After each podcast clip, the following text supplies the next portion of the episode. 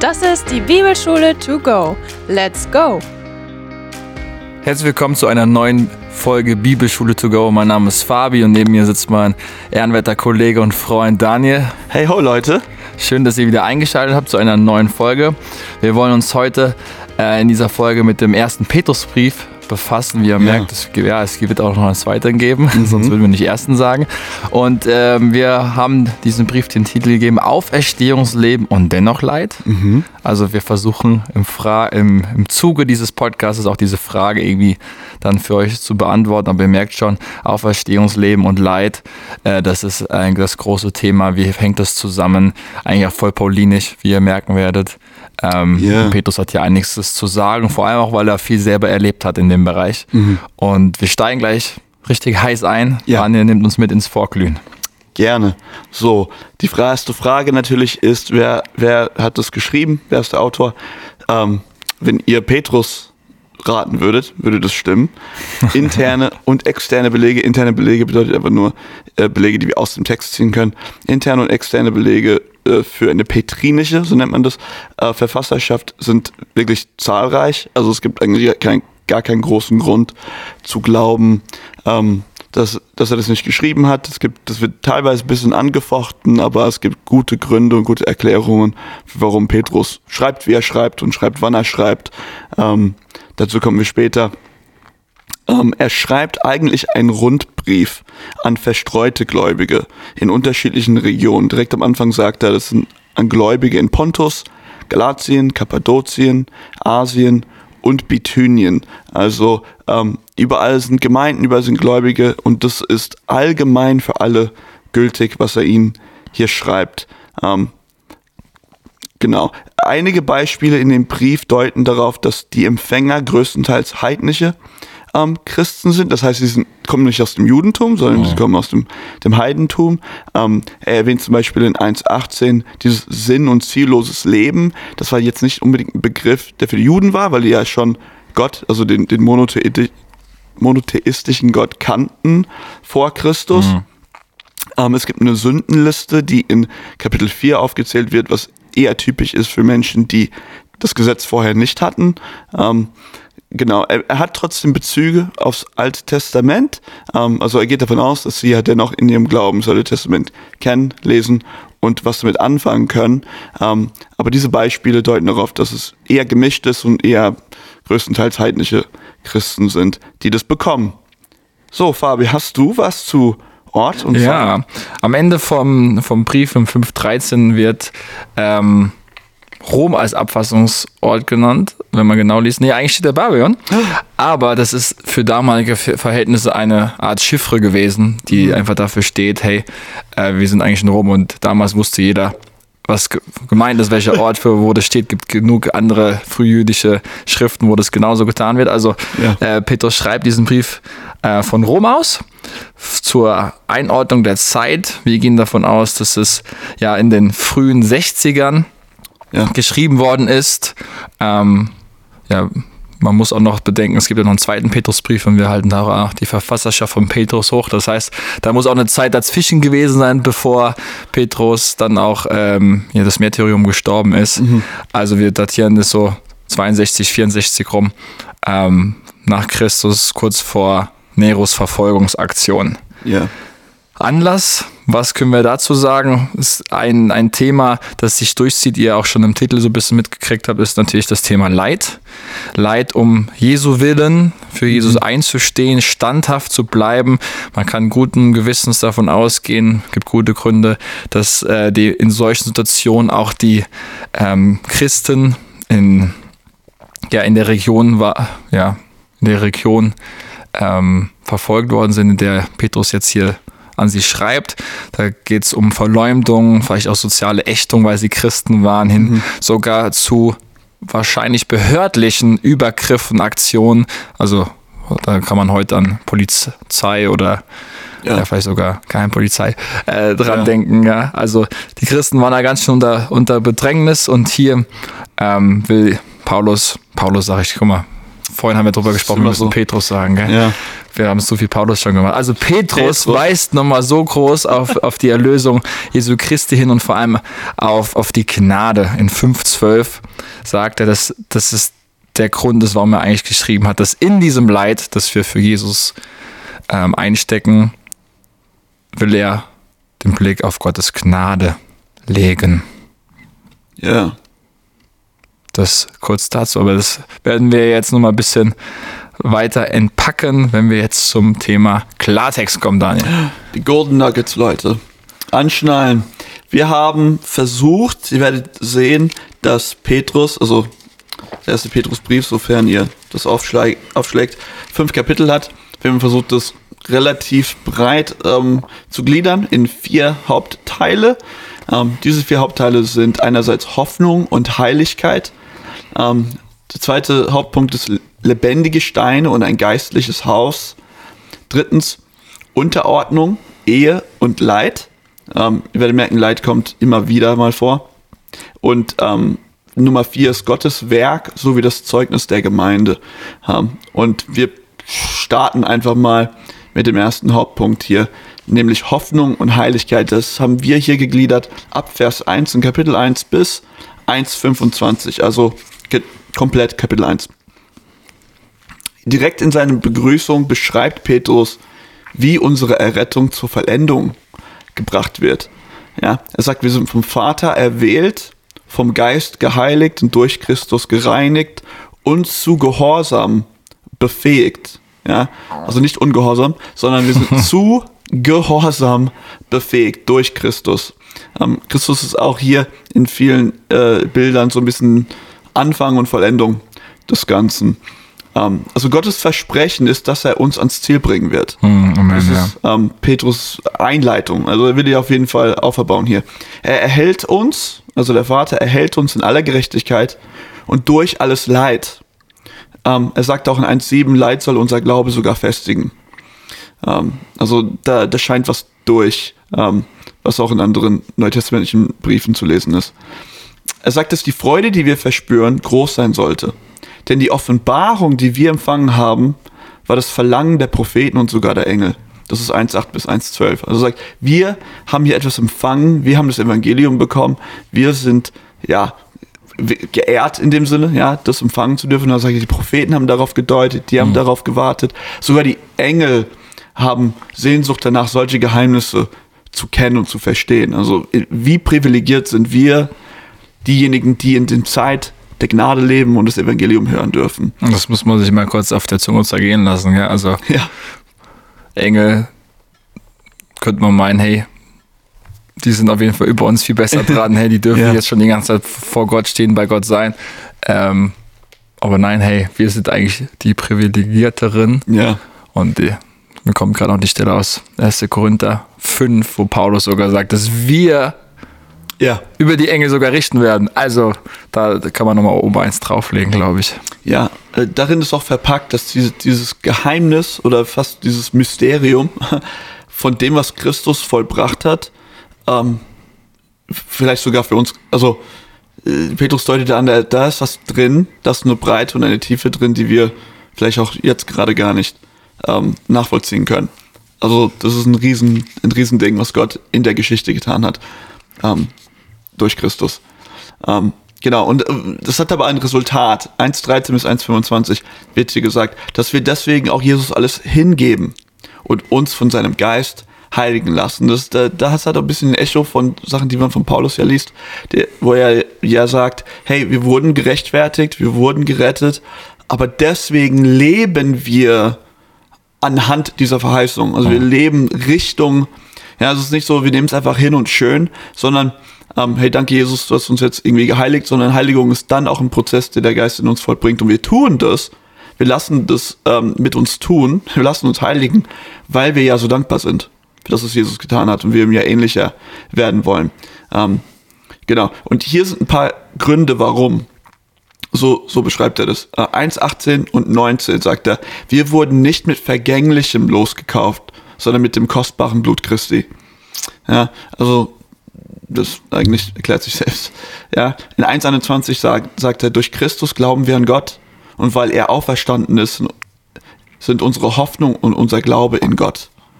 Ja, ähm, ja, äh, und drittens, wir sind neu geboren, nicht aus Vergänglichem, sondern aus dem unvergänglichen Wort Gottes.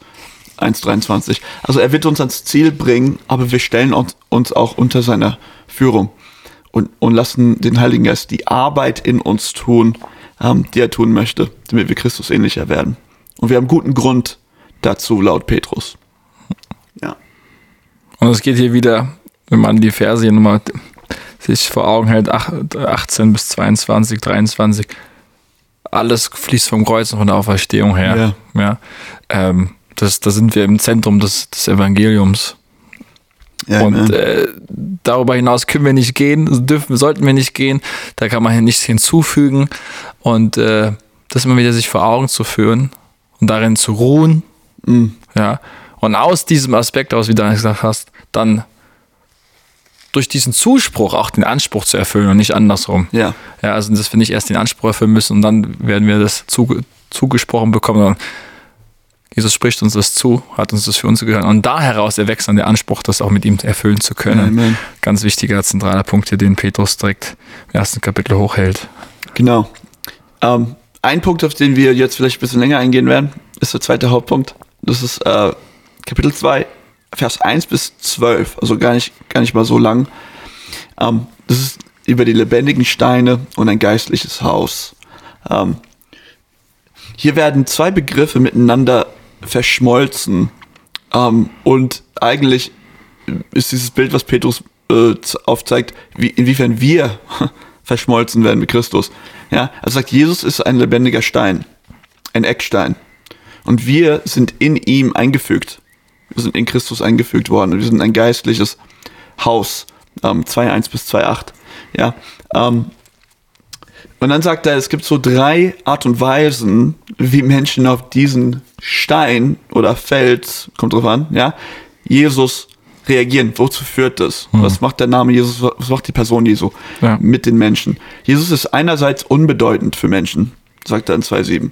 Ein, er ist verworfen. Ja, die, die, ja, die Bauleute haben ihn verworfen. Er ist, er ist irrelevant. Ja, ist unwichtig. Das können wir alles versuchen, jetzt direkt gesellschaftlich einfach mal für uns auslegen. Ja, Jesus ist unbedeutend.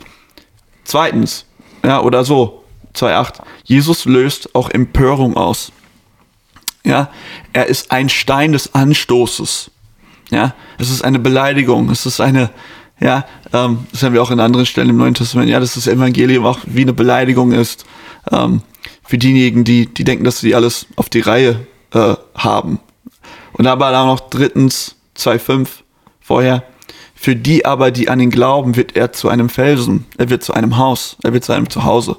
Für mhm. diejenigen, die zu ihm gehören. Und somit werden wir, die an ihn glauben, eingefügt in, Petrus nennt es so, ein geistliches Haus. Ja, also äh, Paulus benutzt den Begriff von einem Leib und Petrus benutzt den Begriff eines Hauses. Ja, wir werden alle eingefügt und damit wird ein Haus gebaut. Und jeder Stein muss eingefügt werden, damit dieser Haus besteht. Aber Jesus Christus ist der Eckstein, äh, der alles zusammenhält und äh, der an höchster Stelle ist. Haupt der Gemeinde sozusagen. Genau. Und dann, 2.9 bis 2.12, sagt er, dass wir berufen sind, unsere Identität und unsere Kultur von Jesus zu erhalten. Ähm, das ist eine Neudefinierung. Mhm. Ja? Wir sind nicht. Wichtig, ja. Wir sind nicht das, was wir mal waren. Ähm, wir haben auch einmal als, als Highlight vorhin äh, geredet, ja, die Auferstehung verändert alles. Ja, also Jesu Auferstehung, die, das Werk Jesu, ähm, ändert alles. Ja, wir sind äh, komplett anders jetzt ähm, aufgestellt. Ähm, wir sind laut Petrus diese fünf Sachen. Ein auserwähltes Volk, wir sind Priester, die den Herrn dienen. Wir sind Gottes Eigentum. Das muss man einfach mal verinnerlichen. Wir sind sein Eigentum. Viertens, wir sind Fremde und Gäste in der Welt. Das ähm, bezieht sich dann auch später auf, auf Leid. Fremde und Gäste werden auch manchmal misshandelt. Und fünf, fünftens, wir sind von Menschen verstoßen, genauso wie Jesus. Aber von Gott angenommen oder auch von Gott verherrlicht, wie Jesus. Ja, wir gehen den Weg, wir gehen den Weg Jesu. äh, von Menschen verachtet und verstoßen, aber von Gott erwählt ähm, und verherrlicht. Genau, da können wir noch mehr, ich weiß nicht, ob Fabi, du dein, deine AT Einblicke Meine reinbringen möchtest. kann ich keinen jetzt schon einfließen. Das ist ja, ähm, wir haben in der Vorbereitung auch schon ein bisschen länger über diesen Vers gesprochen. Den werdet ihr nachher auch bei dem Kernvers wiederhören. Das ist äh, ganz viele Anklänge, Anspielungen natürlich ans Alte Testament herkommt. Exodus 19 äh, vor allem Mhm. die ersten Verse, wo ähm, Exodus 19 ist übrigens zweiter Mose. ja, sorry. Manchmal so merken viel. wir, dass Leute das nicht äh, Ja. kennen. Also zweite Buch Mose, nochmal für alle. Ähm, genau, Exodus heißt Auszug, vielleicht kann man das auch nochmal hervorstellen. Ja. Also Exo. weil es da um den Auszug geht.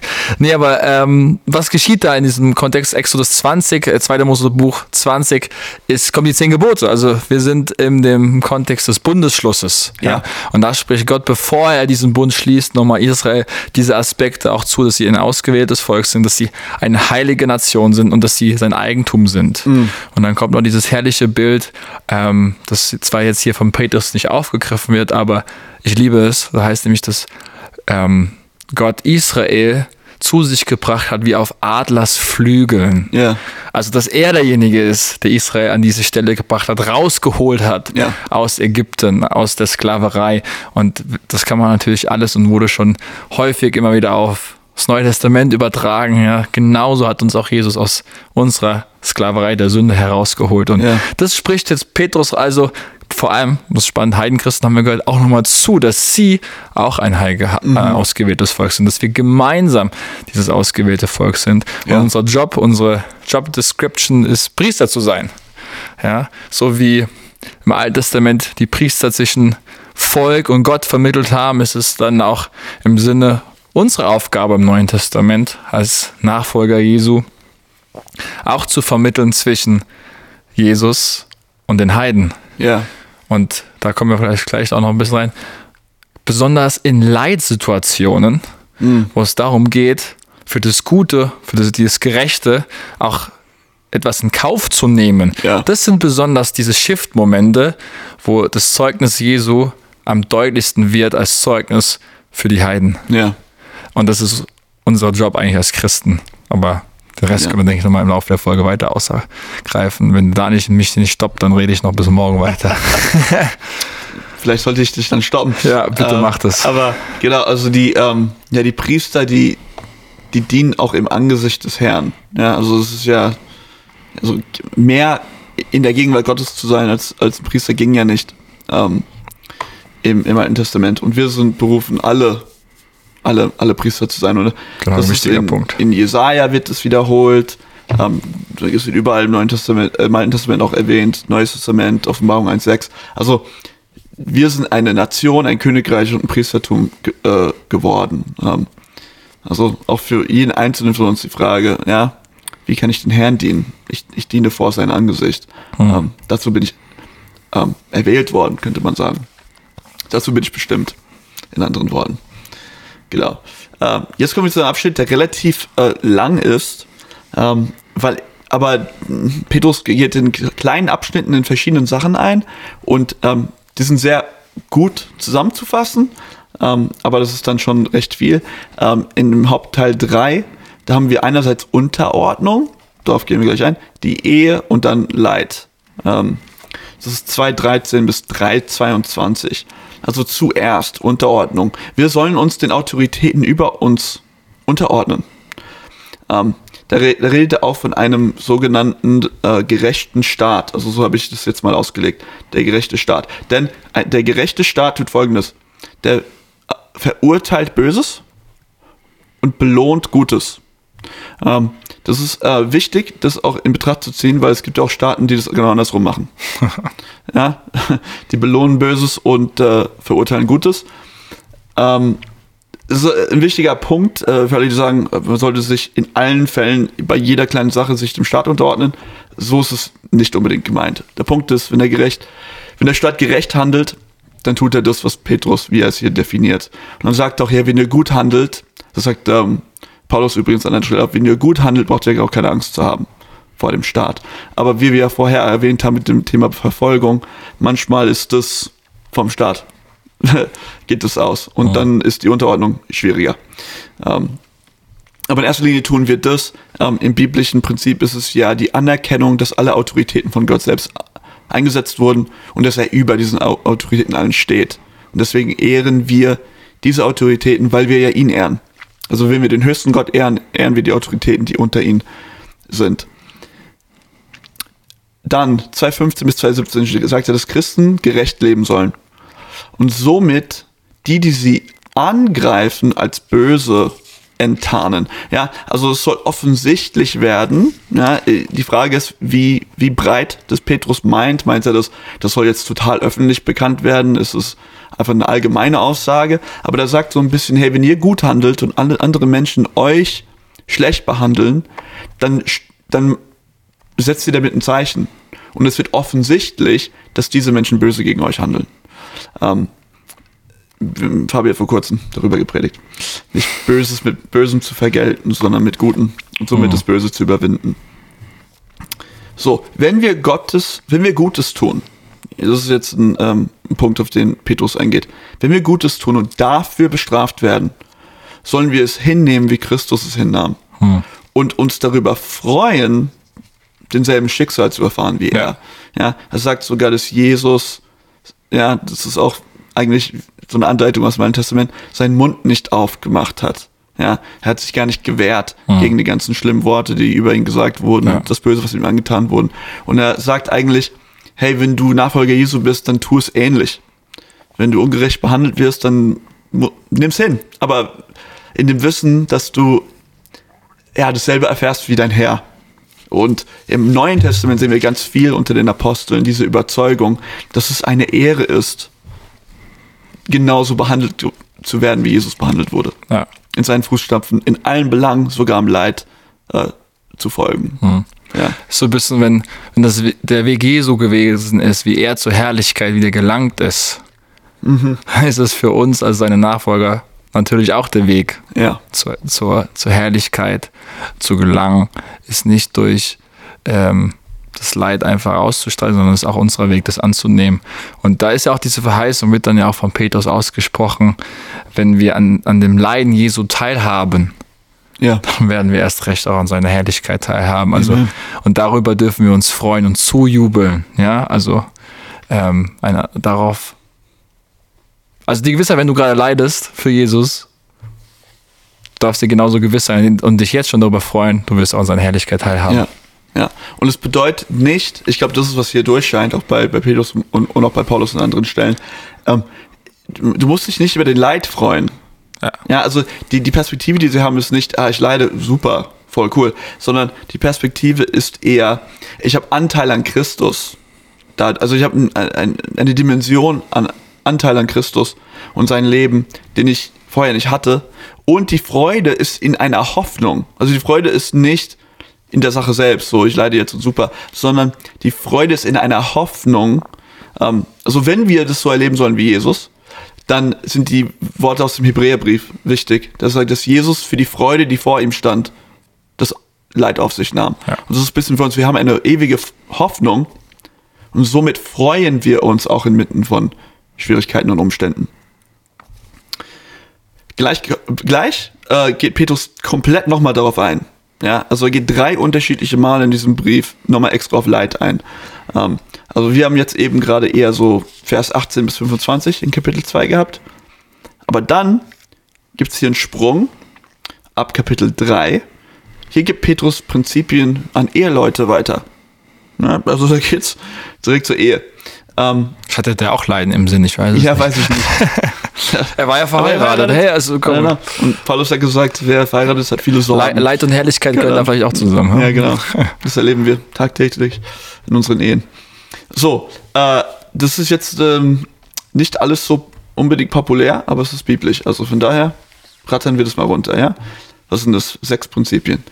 Frauen sollen ihre Ehemänner ehren und sich ihnen unterordnen. Das ist eigentlich, biblisch gesehen, eine Weiterführung von den allgemeinen Worten zur Ehre, also hier Anfang ähm, Kapitel 2, Vers 13, spricht Petrus darüber, dass wir uns unter den Autoritäten über uns unterordnen. Eigentlich ist sein, seine Worte an die Ehefrauen hier eine Weiterführung dessen aus biblischer Sicht. Wir ordnen uns Gott unter, der Obrigkeit unter, Männer unter Christus und Frauen unter ihren Ehemännern. Also es läuft einfach der Kette runter. Ähm, das ist das eine. Das ist die, so das biblische Prinzip und die Ordnung. Zweitens, Frauen sollen Christus ähnlicher werden und somit ein Zeugnis zu Hause sein. Und hier ist das Interessante, er, er dreht das jetzt um und geht auf Frauen ein, die Männer, Ehemänner haben, die nicht glauben.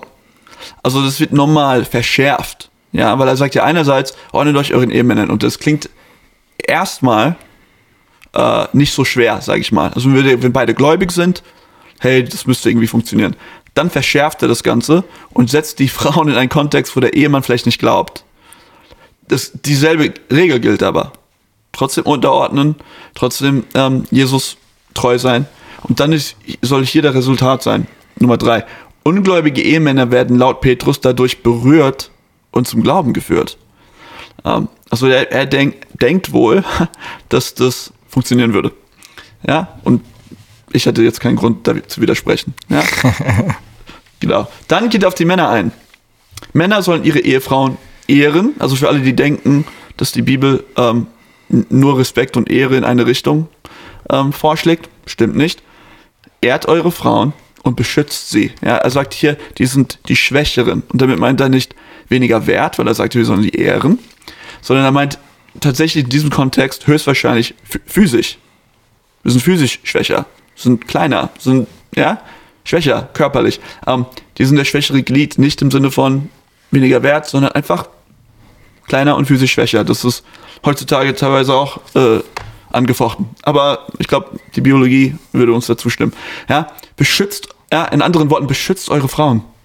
Ja, steht für sie ein. Und, und ehrt sie. Ja, ähm, geht sanft mit ihnen um. Könnte man auch sagen. Ja, dann danach äh, will ich das hier nochmal ja, bring it home, ja, würde man auf Englisch sagen. Frauen sind Miterben von Gottes Verheißung des neuen Lebens in Christus. Ja, dann wieder dieses, dieses Ehrenprinzip. Ja, du, du bist nicht ein Erbe und sie erbt dann irgendwie, was bei dir äh, vom Tisch runterfällt. Ihr seid zusammen, der Geist ist auf alles Fleisch gekommen, sind Miterben der Verheißung Jesu Christi. Und letztens ähm, ist die Verheißung mitgegeben. Also er sagt, ähm, eine Verheißung ist hier mitgegeben. Der sagt, Männer, wenn ihr so umgeht mit euren Frauen und das verinnerlicht, dann steht euren Gebeten nichts im Weg. Ja, das ist eigentlich krass, weil man könnte auch es andersrum deuten und sagen, ey, wenn du kacke mit deiner Frau umgehst, hört Gott vielleicht nicht auf deine Gebete.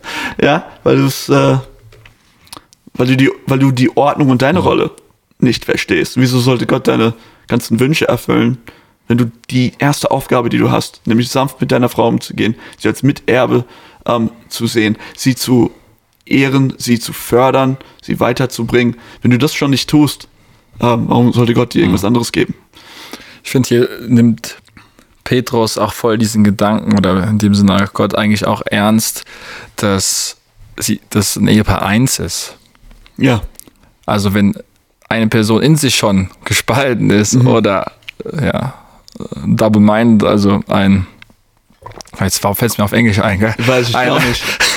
Jetzt musst du mir helfen. Dopp ein Doppeldenker? Weiß ein, ein, ein, ähm, ja, ist schon gespalten, oder? Ja. Ein gespaltenes Herz ja. ein, und ein geteiltes Herz. Jetzt ja. habe ich ein geteiltes Herz hat. Warum sollte dann Gott schon auf, die, auf, auf das Gebet hören, wenn du schon nicht in dir ja. klar bist, was du eigentlich von deinem Gegenüber willst? Also hier finde ich, wird nochmal diese Einheit, das Ehepaar, enorm unterstrichen und herausgestellt.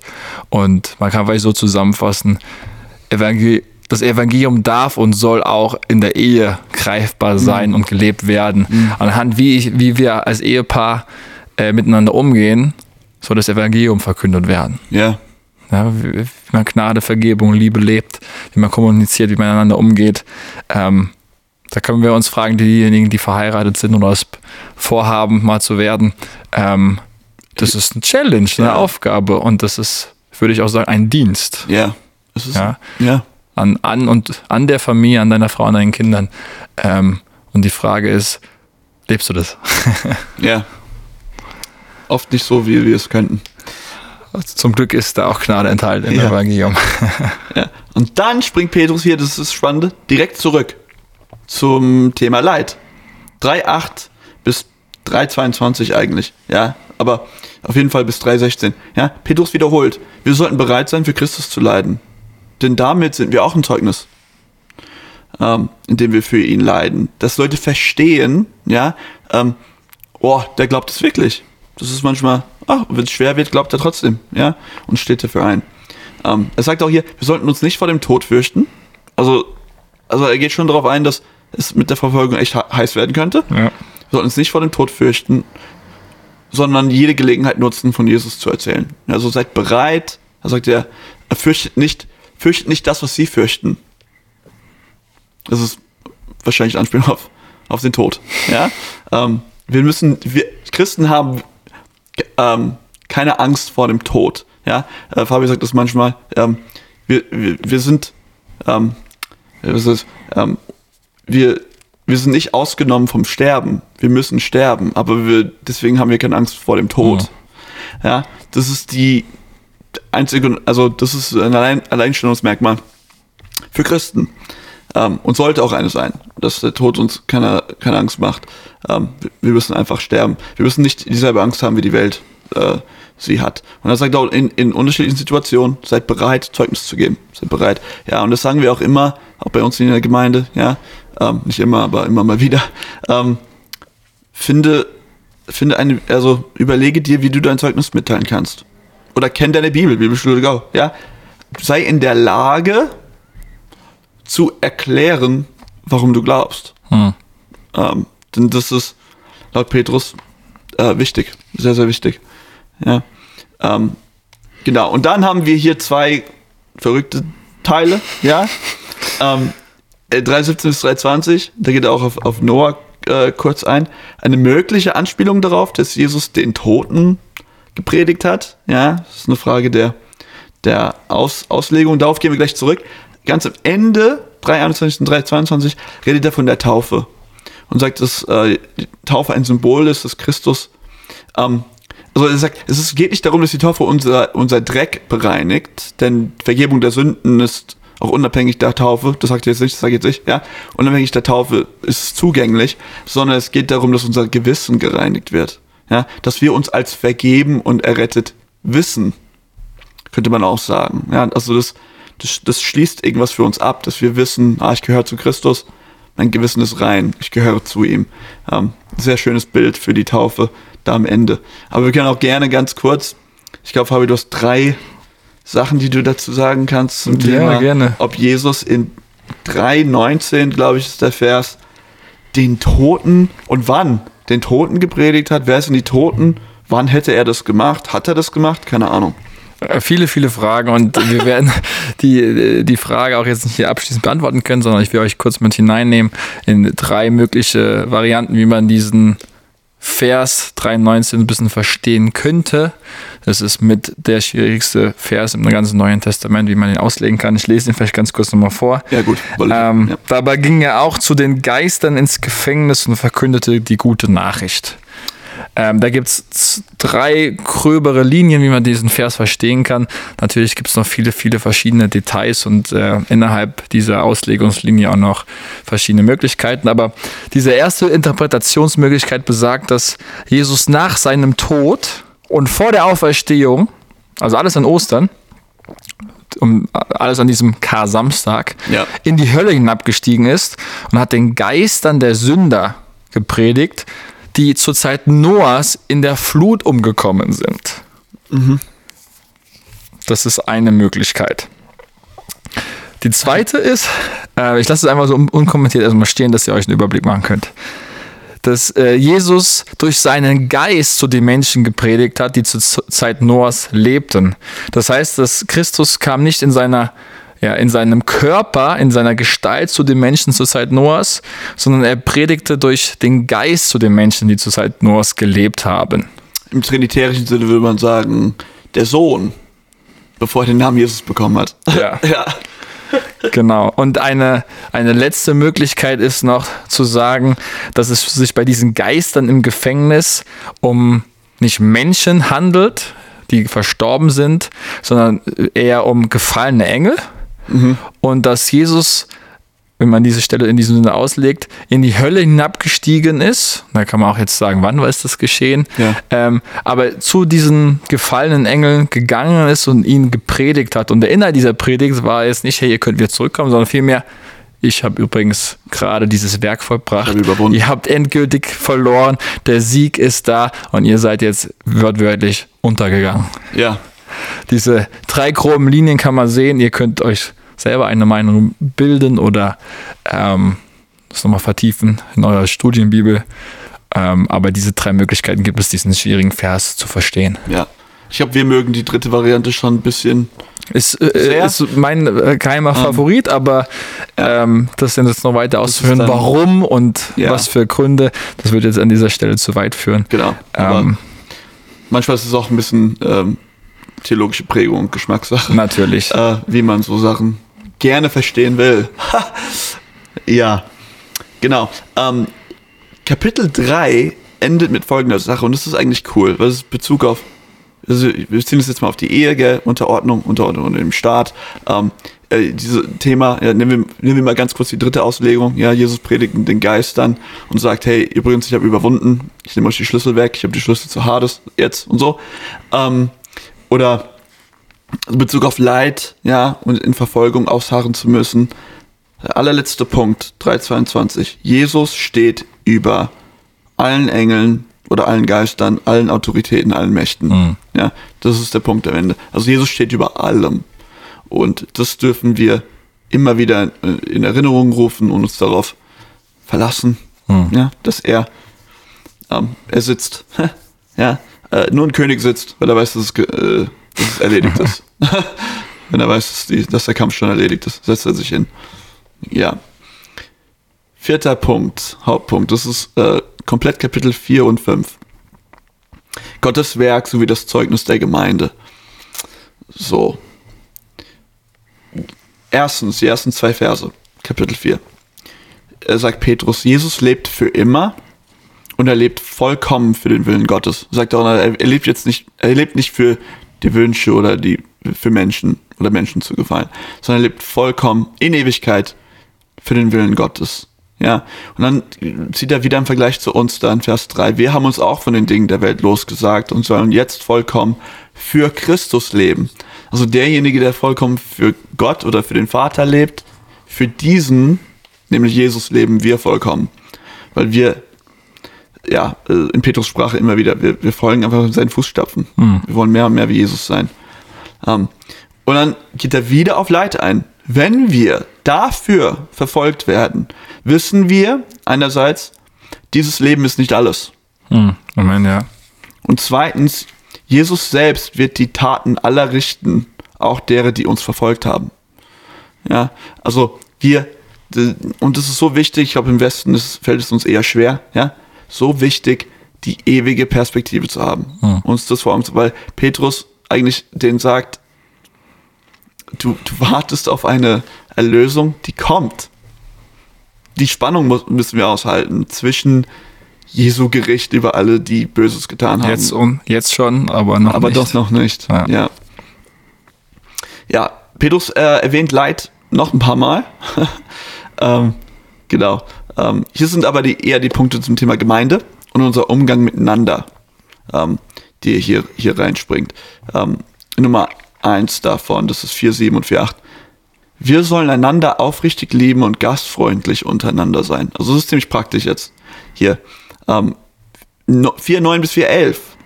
Wir sollen unsere Gaben einsetzen, und um einander zu dienen und somit Gott zu dienen. Ähm, das hat alles immer ein Echo von Elementen von Paulus. So, dann geht es um die Leiter. Das ist ab Kapitel 5. Leiter sollen freiwillig und ohne Gier oder ohne äh, Wunsch, super viel Geld damit zu machen, sollen freiwillig und ohne Gier die Herde Gottes leiten und ein Vorbild sein. Wir sind einerseits eine Vorbildfunktion und sind in erster Linie Diener. Wir sind die ersten Diener ähm, der Gemeinde. Das ist 5.1 bis 5.4. So, das finde ich jetzt auch hier spannend.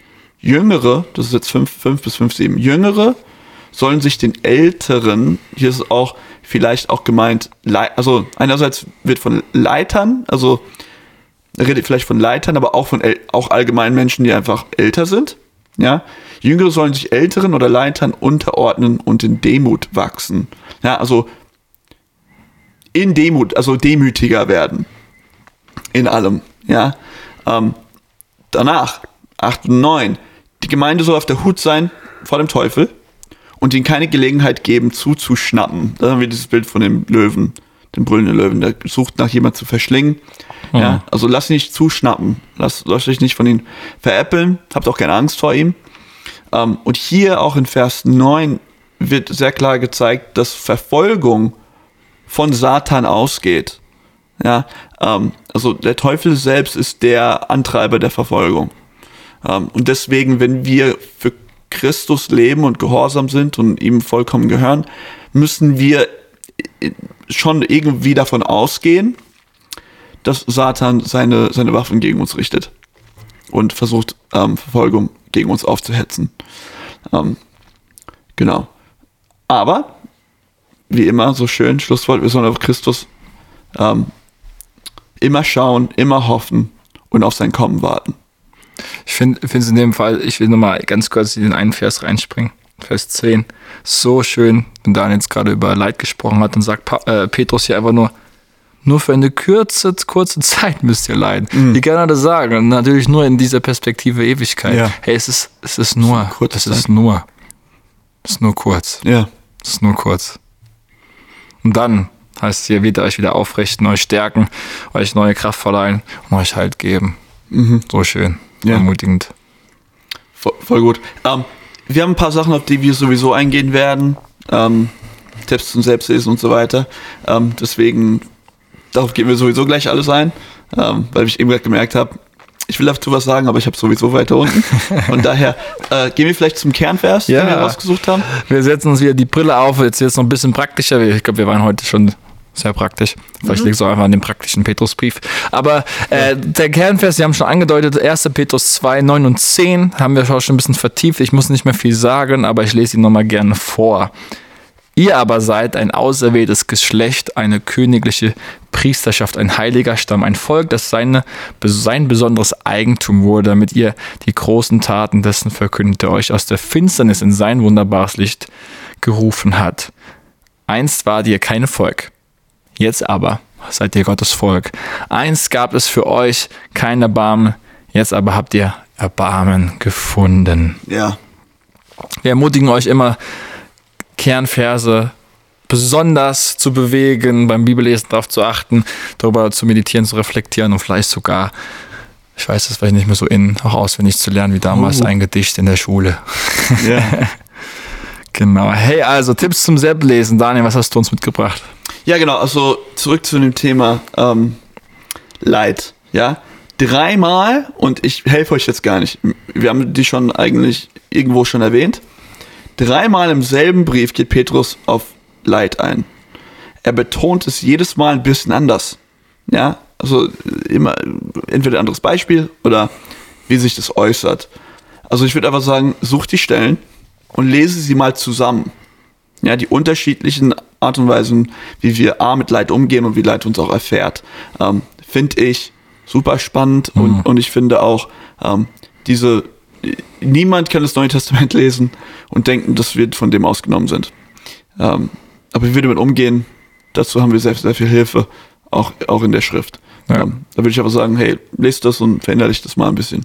Voll. Also ich würde das nochmal ergänzen mit der Perspektive, dass jedes Leid oder immer wenn es dir schwer geht, ja, wenn du, wenn du sowas gerade durchmachst, und das können wir von Petrus hier lernen, er immer wieder es auf Jesus zurückbringt. Ja, Also alles, was er durchmacht, ähm, setzt er in Bezug darauf, was Jesus für ihn selbst gemacht hat. ja, Und das ist, glaube ich, eine wertvolle Perspektive für, für uns selbst, äh, wenn wir durch Leid gehen oder generell schwierige Situationen zu überlegen, zu schauen, wie kann ich das, was, was ich gerade erlebe, in Zusammenhang setzen mit dem, was Jesus für mich durchgemacht hat. Äh, und dann hilft es auch ein bisschen einfacher, ähm, sich damit zu identifizieren und auch zu wissen, Jesus hat noch viel Schlimmeres für mich durchgemacht. ja, Und dann schaffe ich das mit ihm jetzt auch. ja. Ja. Da springe ich mal ab, weil es ist, äh, hier ist es auch Richtung Jesus, ja. Ich finde es einfach cool. Ich meine, ähm, wir machen auch irgendwann mal zukünftig die Johannesbriefe. Die beiden Jünger. Petrus, also achte mal darauf, was für Bilder Petrus nutzt. Ähm, und wie diese von seiner Zeit mit Jesus beeinflusst sind. Es ist so stark. Also springe auch gerne zu den Evangelien ähm, und lese die Worte Jesu. Also überhaupt, dass er über Steine und über ein Fels redet, dass er über Hirten redet. Ja, also der, der große Hirte, Jesus Christus. Alles Anspielungen auf Jesu Worte selbst. Ähm, wie das Petrus geprägt hat und wie er eigentlich 30 Jahre später, ja, immer noch das tief im Herzen trägt, was er von Jesus gelernt hat und äh, beobachtet hat, das finde ich einfach cool. Ja. Voll gut. Ja, dann, ähm, was ist dir selbst vielleicht wichtig geworden? Wie hat Gott zu dir vielleicht auch dadurch gesprochen in der Ja, das ist eine Vorbereitung? gute Brücke, weil es ist ein bisschen, was mir sehr, also was mir aufgefallen ist, aber es darf uns allen auffallen. Ich, ich habe, als ich 1. Petrus gelesen habe, ähm, und das fast alle Bibeln haben das, also ist jetzt nicht äh, super speziell, ist jetzt kein extra Kommentarbibel. Die sagen dir ja, also deine Bibel führt ja eigentlich auf, wo ähm, aus dem Alten Testament zitiert wird. Also entweder sind es direkte oder nahezu direkte Zitate. Und die direkten oder nahezu direkten ähm, Zitate aus dem Alten Testament sind aus diesen Büchern. Levitikus, das ist ähm, dritte Mose, ähm, einmal. Jesaja wird fünfmal zitiert. Dann wird aus dem Psalm zweimal zitiert und von den Sprüchen zweimal zitiert. Und ich habe mir einfach kurz gedacht, naja, äh, vielleicht hat Petrus kurz bevor er diesen Brief geschrieben hat, äh, gerade Jesaja studiert. Und hat deswegen die fünf, es ist echt breit aus Jesaja. Es ist so Jesaja 41, Jesaja, glaube ich, früher, also ist jetzt nicht irgendwie alles genau ein Kapitel, aber vielleicht war er gerade tief in Jesaja drin und hat die Beispiele, die kamen ihm alle so zusammen.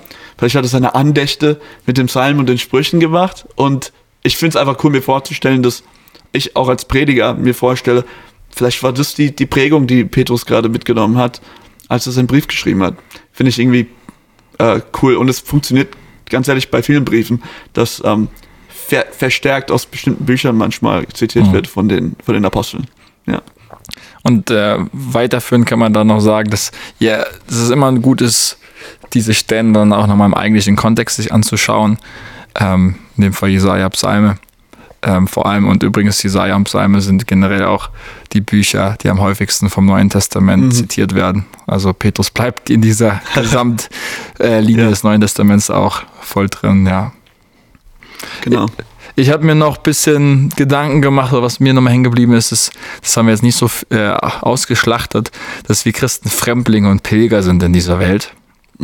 Und äh, ich komme immer mehr zu dem Punkt zu wahrzunehmen, dass der erste Petrusbrief oder dieser Gedanke des Exils aus dem Alten Testament ähm, immer greifbarer und wichtiger wird, dass wir den Westen, also unsere eigene Welt, wo wir gerade sind, viel mehr so wahrnehmen, Ja. das, äh, ihr werdet mir zustimmen wahrscheinlich, dass äh, die, das große christliche Zeitalter hier im Westen äh, der Vergangenheit angehört, Ja. dass wir in diesem Ja. postchristlichen Zeitalter leben, dass man vieles, vieles, was christliche Werte angeht, äh, nicht mehr voraussetzen kann. Ja, äh, Ja. Die meisten sind gerade hoch umkämpft oder tendieren oder manche Schlachten sind sogar schon verloren. verloren, Ja. ja. Ähm, und das aber, aber wieder einfach dadurch umdenken zu lernen. Ja. Ja, ich lebe jetzt im Exil, ich bin nur ein Fremder. Ähm, und sich neu auf dieses, die Kultur kennenzulernen, Ja. ähm, einzulassen. Ich habe mir ein bisschen vorgestellt, gerade ist Urlaubszeit, werden wir die Folge aufnehmen hier, wie wenn du in einen Urlaub fährst in ein fremdes Land. Du bist dir deiner eigenen Kultur bewusst und vergleichst deine Genau. Kultur mit der neuen Fremden. Und ich glaube, das dürfen uns dürfen, ja, sind wir herausgekommen, wieder neu zu tun hier in, in unserem Kontext. Ähm, und mit unserer eigenen Kultur meine ich natürlich auch, uns selbstkritisch zu hinterfragen, was haben wir schon über, zu sehr übernommen. Genau. Und mit der Ethik des Königreiches, also des, ähm, Daniel lacht mich hier aus, Ethik des Königreiches klingt so theologisch, gell? Also einfach Voll im gut. Sinne Jesu zu leben und zu gucken, hey, wo können wir mitgehen und wo nicht und diesen Gedanken, hey, wir sind nur Fremde, wir sind auf den Durchreise, wir sind hier Besucher, Fremdlinge, um alle diese Sünden immer aufzugreifen. Das hat mich nochmal tief bewegt Und diese Brille würde ich mir wünschen, dass ihr euch die neu aufsetzen lasst. Ja. Unter der Perspektive nochmal eure Umwelt wahrzunehmen und euch selbst als Fremdkörper Ja. darin wahrzunehmen, ja, und nicht als Teil der Zelle. Ja. Ja, Genau. genau. Ja, das äh, letzte, was mir aufgefallen ist, ist auch gegen Ende von Petrus, kommt es mehr und mehr durch. Ähm, die Betonung auf Demut. Ähm, einerseits in der Ehe, aber auch im Gemeindekontext. Ähm, da erinnert mich auch an die Worte Jesus, der sagt, ja, wer der Größte von euch sein will, dass er der Diener alle. Und das merke ich einfach an mir selbst. Äh, Oft will ich das nicht. Also es ist ein, wirklich, es ist ein riesen, ähm, riesen Herausforderung. Ähm, man, man will, also man will das Sagen haben und man will gedient werden und ja, und das zeigt sich eigentlich immer wieder. Und jetzt habe ich eher, weil ich auch jetzt in der Gemeinde auch Leiter bin, ja, ähm, habe ich jetzt sehr bezogen auf Ehe und Gemeindekontext. Inwiefern ist Demut das, was mich auszeichnet, ähm, im Gegensatz zu Überheblichkeit oder ja, Ehre erwiesen. Also ich muss, mir muss, ich muss geehrt werden. Ja, dass das irgendwie der Drang Hm. des Herzens ist, sondern Voll. eher, wie kann ich dienen, wie kann ich ja, einfach andere höher sehen als, als mich selbst. Ähm, Finde ich äh, schwer und eine Sache, die, die man mit ins Gebet nehmen sollte. Hm. Was ich mit ins Gebet nehmen will, weil das ist schon, schon heiß. Voll gut, ja. Ja. Vielleicht lasst uns das so zum ähm, Abschluss bringen. Musste ich gerade auch dran denken, weil du aufs De The- Demo-Thema auch ähm, gekommen bist. In Matthäus 11 heißt es, dass Jesus und sanftmütig und demutig ist. Mhm. Und viel wichtiger steht dann noch von Herzen. Ja. Das ist die einzige Stelle meines Wissens im Neuen Testament, wo Jesus über sein eigenes Herz spricht, was er von Herzen ist. Demütig und sanftmütig. ja. Wow, und das ist unser, unser Gott von Herzen. Und was ist seine Aufforderung? Lernt von mir. Und Lernt von mir, denn ich bin.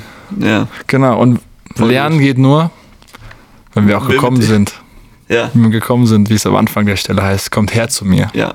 Und das ist vielleicht eine gute Einladung zum Abschluss. Nehmt die Einladung an, immer und immer wieder, wenn ihr eure Bibel aufschlägt, ganz besonders, aber auch immer wieder über den Tag ähm, verteilt und kommt zu ihm, der sagt, ich bin von Herzen sanftmütig Ja. und demütig. Ja. In diesem Sinne, schön, dass ihr ja, dabei wart wieder. Äh, wir sind darauf angewiesen, dass ihr ähm, diesen kleinen Podcast natürlich bisschen verbreitet, teilt, weitersagt, dass es sowas gibt hier wie diese Bibelschule to go. Teilt so gerne an eine Freude von mir. Wir würden uns freuen, wenn noch viele, viele mehr durch diese Zeit, die wir hier reinstecken, gesegnet werden. Ja. Vielen Dank auch an alle, die Treuen, die hier schon mitten dabei sind. Wir sind schon über ein Jahr jetzt gemeinsam unterwegs. Also auch danke nochmal an der Stelle an dann Daniel. Und danke, Fabi. Äh, das ist macht eine Ehre. so viel Spaß mit euch. Wenn noch was ist, sch- schreibt uns gerne auf den verschiedensten Wegen. Und ähm, ansonsten sagen wir, dass, ja, dass ihr einfach noch mächtig gesegnet seid im Namen Jesus von Ja. meiner Seite. Be blessed und bis bald.